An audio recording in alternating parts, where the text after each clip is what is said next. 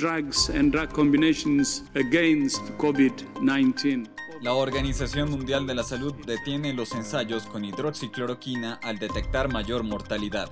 Yo tengo mi pronóstico de que con el coronavirus se van a perder un millón de empleos. Presidente Andrés Manuel López Obrador pronostica que México perderá un millón de empleos por la pandemia. Esto es América Factual, el podcast de América Digital del 26 de mayo de 2020. Comenzamos. El director general de la OMS, Tedros Adhanom, anunció hoy que el organismo detendrá temporalmente los ensayos clínicos con hidroxicloroquina en pacientes de COVID-19, al detectarse un mayor índice de mortalidad en enfermos que recibieron ese tratamiento.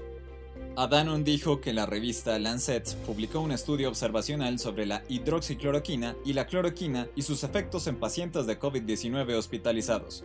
Los autores informaron que entre los pacientes que habían recibido este medicamento hay una tasa de mortalidad mayor, por lo que decidieron suspender el medicamento a más de 3.500 personas en el mundo que eran voluntarios en la prueba médica. En Estados Unidos, Donald Trump prohibió la entrada de pasajeros procedentes de Brasil, el país más golpeado por la COVID-19 en Sudamérica. Se trata de una medida similar a la que ya adoptó con Europa y China. La decisión se hará efectiva a partir de las 23:59 hora local de Washington del 28 de mayo y permanecerá vigente hasta que el presidente la anule.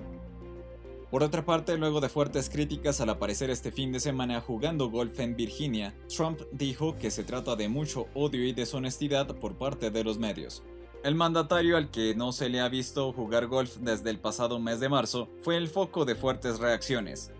Algunos de sus detractores lo consideran inapropiado en un momento en que Estados Unidos se está preparando para cruzar la marca de 100.000 muertes del COVID-19. Declarar al partido u organización política Voluntad Popular organización criminal con fines terroristas en Venezuela, el fiscal general de Maduro, Tarek William Saab, solicitó al Tribunal Supremo de Justicia que determine si el partido Voluntad Popular, que lidera Leopoldo López y en el que militó durante toda su carrera hasta enero pasado Juan Guaidó, es, dice él, una organización criminal con fines terroristas y por tanto disolverlo.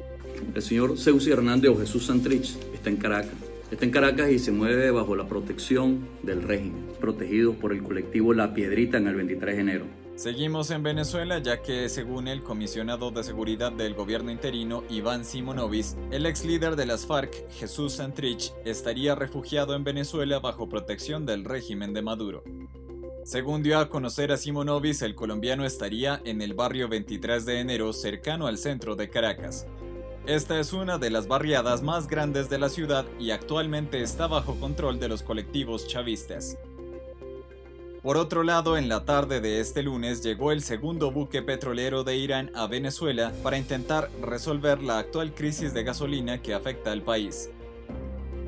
En Colombia, autoridades sanitarias de Cartagena confirmaron el aumento exponencial de los casos de coronavirus al interior de la cárcel de San Sebastián de Ternera, donde los casos positivos pasaron de 20 a 155, luego de conocer los resultados de recientes pruebas practicadas a los internos. Directivos del penal señalaron que todos los nuevos casos están ubicados en el patio 1 de la cárcel, lugar donde a la fecha se han realizado cerca de 506 pruebas de testeo. Se han registrado en el día de ayer 4.895 casos nuevos, de los cuales 4.428 son personas sintomáticas. Chile registró una nueva cifra récord de casos diarios al superar los 4.000 confirmados con COVID-19 en las últimas 24 horas. El Ministerio de Salud confirmó que de este número el 90% de las personas se encuentran en la capital, que se encuentra en confinamiento general desde la semana pasada.